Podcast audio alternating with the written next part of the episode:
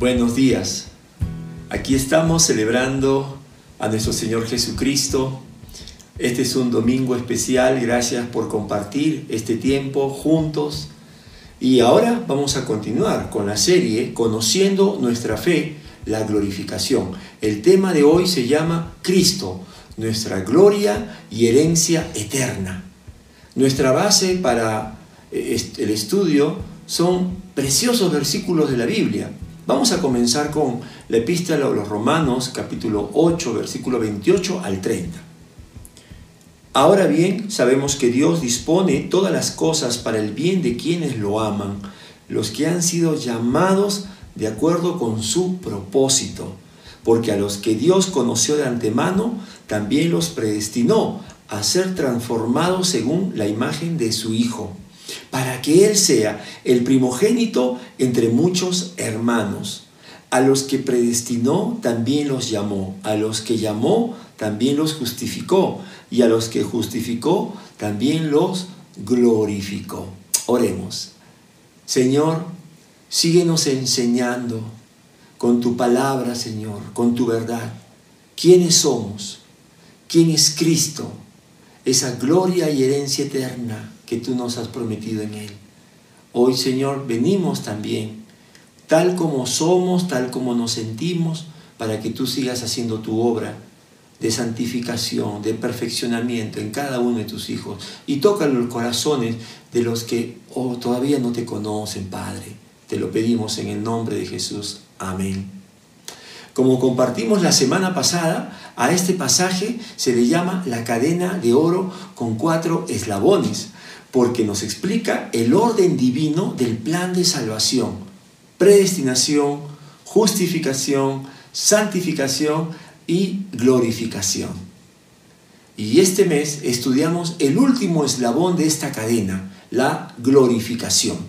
Vimos que la glorificación es la promesa del Evangelio de Cristo que nos asegura que cuando Él regrese por segunda vez, todos, todos quienes hemos confiado en Él, salvos por gracia, seremos transformados, seremos eh, resucitados para que estemos con el Señor para siempre, con cuerpos incorruptibles, con cuerpos de gloria, con cuerpos de poder y llenos de la vida del Espíritu. ¿Te acuerdas? ¿Te acuerdas lo que compartimos la semana pasada? Ahora, una vez que Cristo nos resucite en gloria, ¿qué sucederá? Dios nos ha salvado de la condenación eterna para darnos por la fe en Cristo una herencia indestructible, incontaminada e inmarchitable. Esta herencia está garantizada en los lugares celestiales y la recibiremos cuando Cristo vuelva en gloria. Así lo afirma el apóstol Pedro en su epístola de Primera de Pedro, capítulo 1, versículo 3 y 5. Vamos a leer. Alabado sea Dios, Padre de nuestro Señor Jesucristo. Por su gran misericordia nos ha hecho nacer de nuevo mediante la resurrección de Jesucristo, para que tengamos una esperanza viva y recibamos una herencia indestructible, incontaminada e inmarchitable. Tal herencia está reservada en el cielo para ustedes, a quienes el poder de Dios protege mediante la fe hasta que llegue la salvación que se ha de revelar en los últimos tiempos. No es coincidencia que las características del cuerpo glorificado y de la herencia en Cristo sean las mismas. ¿Te has fijado en el pasaje? Es que tanto el cuerpo glorificado como la herencia pertenecen a la misma dimensión de lo eterno. ¿Cuál es esa herencia gloriosa que Cristo nos dará a todos los santos en su segunda venida? En esta herencia de gloria, todo es nuevo e infinitamente superior a lo que hoy disfrutamos.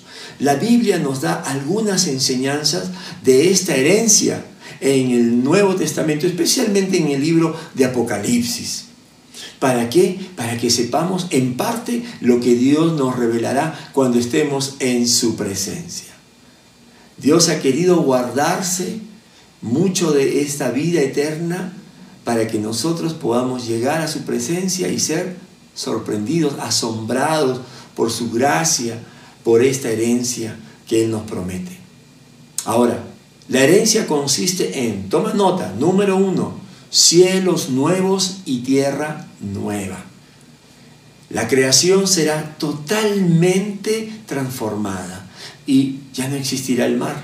La redención de Cristo Jesús incluye toda la creación que hoy está gimiendo por ser liberada de la maldición del pecado.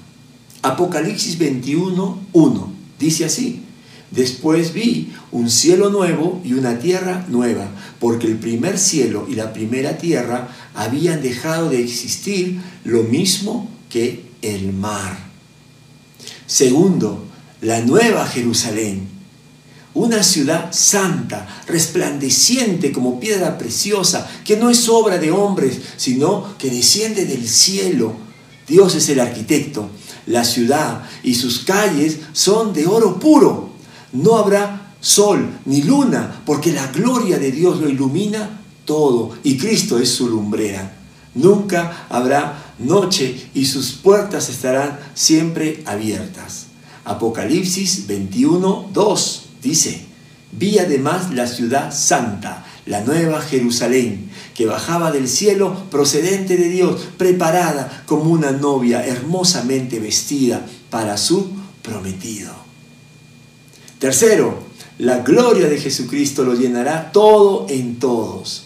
La gloria de esta nueva creación, de esta nueva ciudad, es Jesucristo. Veremos su santidad, su belleza, su perfección. Sentiremos su amor y misericordia como nunca antes lo habíamos experimentado. Viviremos en una relación de amor, gozo y paz completa por toda la eternidad con Él. Mira lo que dice Apocalipsis 22, 3 y al 5. Ya no habrá maldición. El trono de Dios y del Cordero estará en la ciudad. Sus siervos lo adorarán, lo verán cara a cara y llevarán su nombre en la frente. Ya no habrá noche. No necesitarán luz de lámpara ni de sol, porque el Señor los alumbrará y reinarán por los siglos de los siglos. También la herencia incluye una nueva relación entre nosotros. El amor ágape de Dios será la relación que nos una a todos los salvos como hermanos y hermanas en Cristo.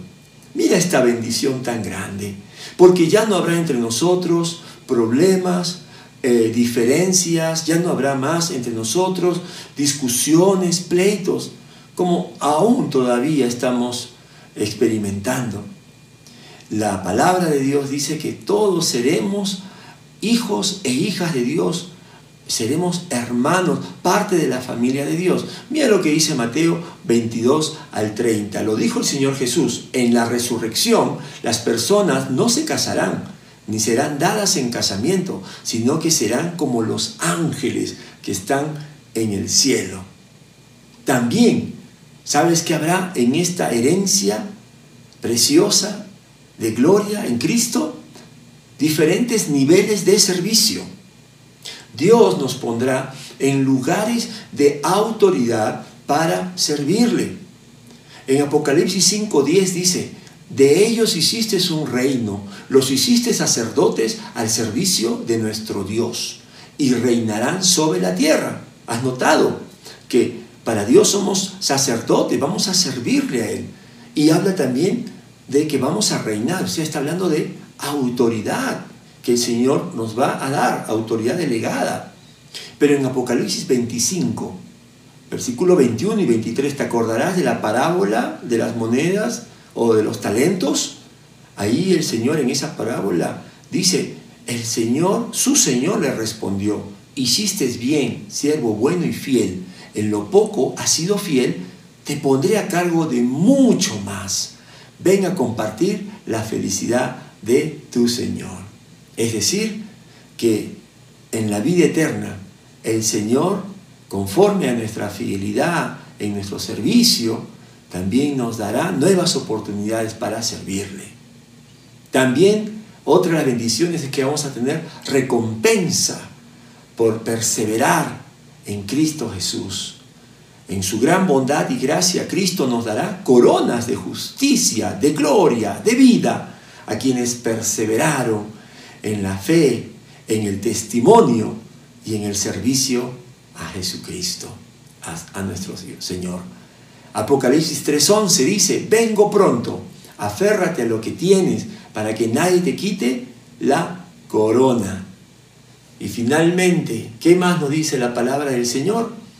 Nos dice que en el cielo habrá una gran alabanza celestial sin precedentes a Dios y a Cristo, junto todos los santos con los ángeles y todo lo creado. En Apocalipsis 5, del 13 al 14, dice, y oía cuanta criatura hay en el cielo y en la tierra y debajo de la tierra y en el mar, a todos en la creación que cantaban, al que está sentado en el trono y al cordero, sean la alabanza y la honra, la gloria y el poder por los siglos de los siglos. Los cuatro seres vivientes exclamaron, amén, y los ancianos se postraron y adoraron. Esta es la herencia prometida, la herencia eterna en Cristo. Pero ahora miremos por qué el Señor nos da todas estas cosas. ¿Por qué el Señor nos glorifica, nos da cuerpos nuevos, cuerpos glorificados? ¿Y por qué nos da esta herencia en Cristo? Y quiero que volvamos otra vez a Romanos capítulo 8. El versículo 29 principalmente nos explica la meta suprema. Mira, dice Romanos 8:29, porque a los que Dios conoció de antemano, también los predestinó a ser transformados según la imagen de su Hijo, para que Él sea el primogénito entre muchos hermanos. Nota aquí, nota aquí el propósito y la meta suprema de todo este plan divino. Dice, a los que Dios conoció de antemano, también los predestinó a ser transformados según la imagen de su Hijo. Ese es el propósito por el cual el Señor nos predestinó.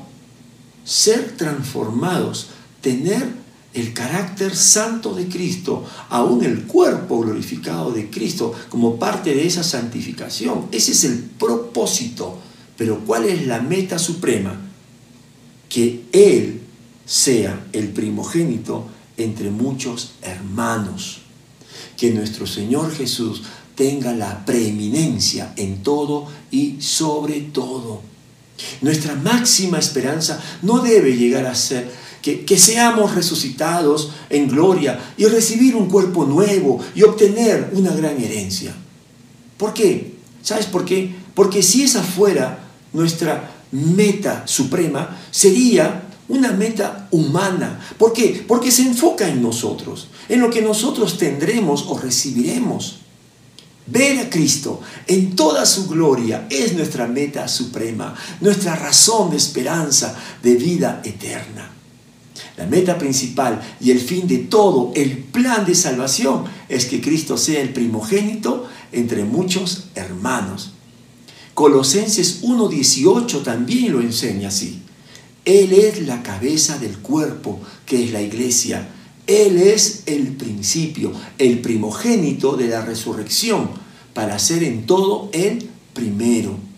Mira que en este capítulo de Colosenses, Pablo está enseñando de la superioridad y la preeminencia de Cristo. Fíjate que dice, Él es la cabeza del cuerpo, o sea, de la iglesia, la autoridad máxima de todos los creyentes en esta vida y en la eternidad. Dice, Él es el principio. Arge en griego significa la más alta dignidad, sobre toda autoridad y principado. Él es el primogénito de la resurrección. ¿Por qué dice Pablo esto? Porque Cristo es el primero que ha resucitado en gloria. Y, y cuando también todos los creyentes seamos glorificados, tendremos su semejanza pero Él siempre será mayor que todos nosotros, porque fue, es y será el primero.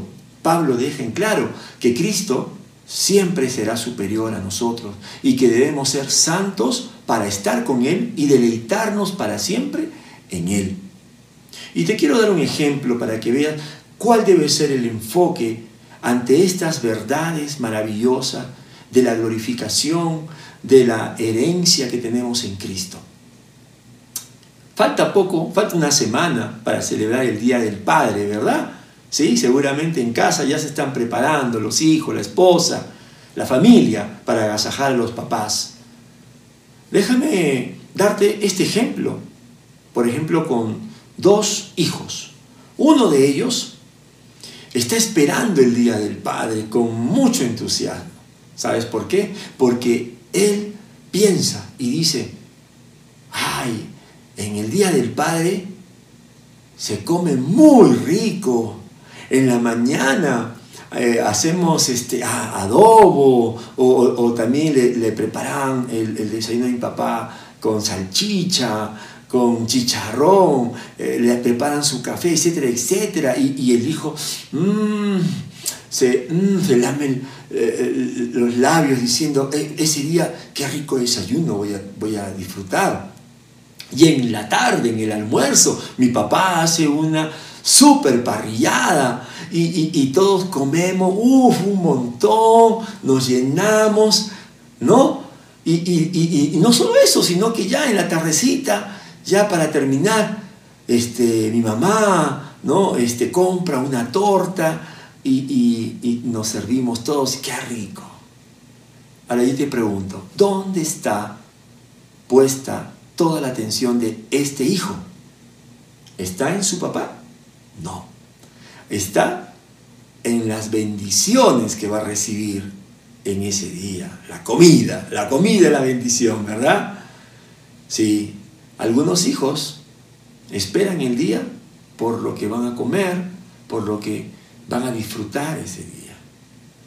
Pero déjame ponerte ahora el otro ejemplo de otro hijo, el cual está también esperando ese día con mucha emoción. ¿Sabes por qué? Porque Él ama a su Padre. Porque Él ve cómo se sacrifica día a día, trabaja duro para darle a, Él, a su madre, a sus hermanos, a toda su familia, el amor, la provisión, el cuidado, para darle el vestido que necesita, la educación que necesita.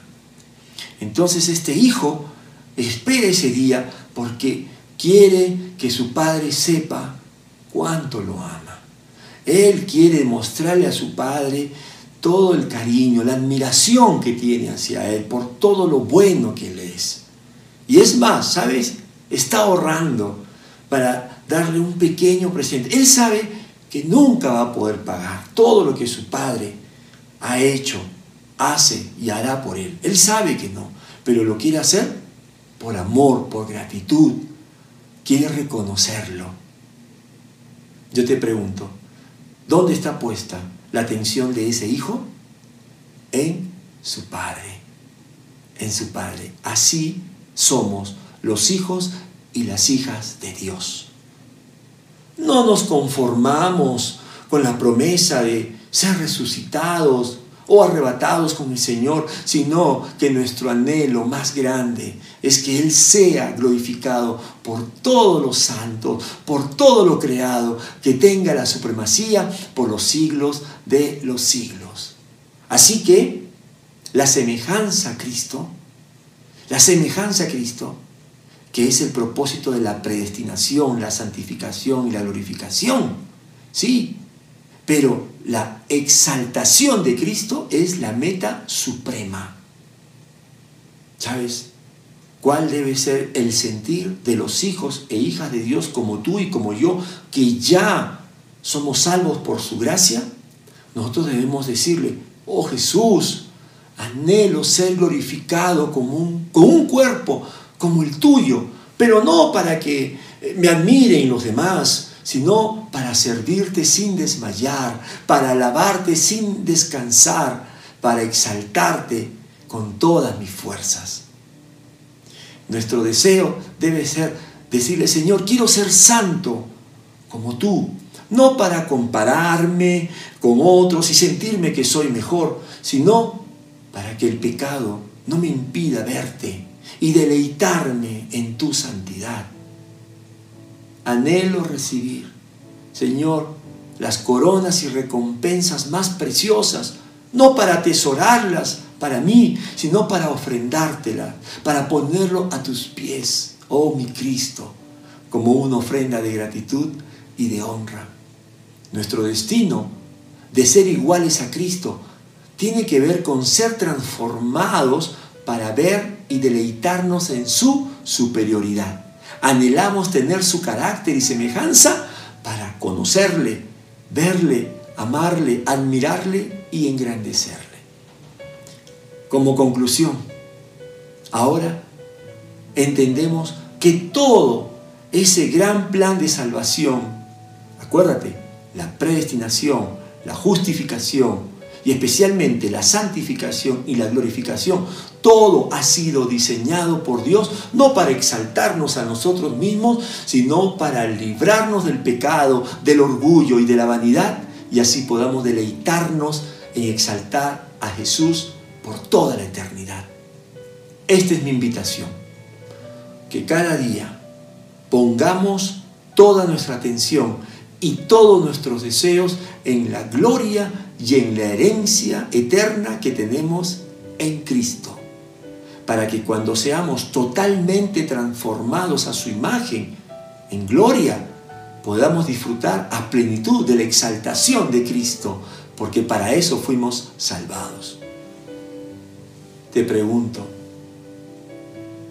¿estás viviendo para la gloria de Dios?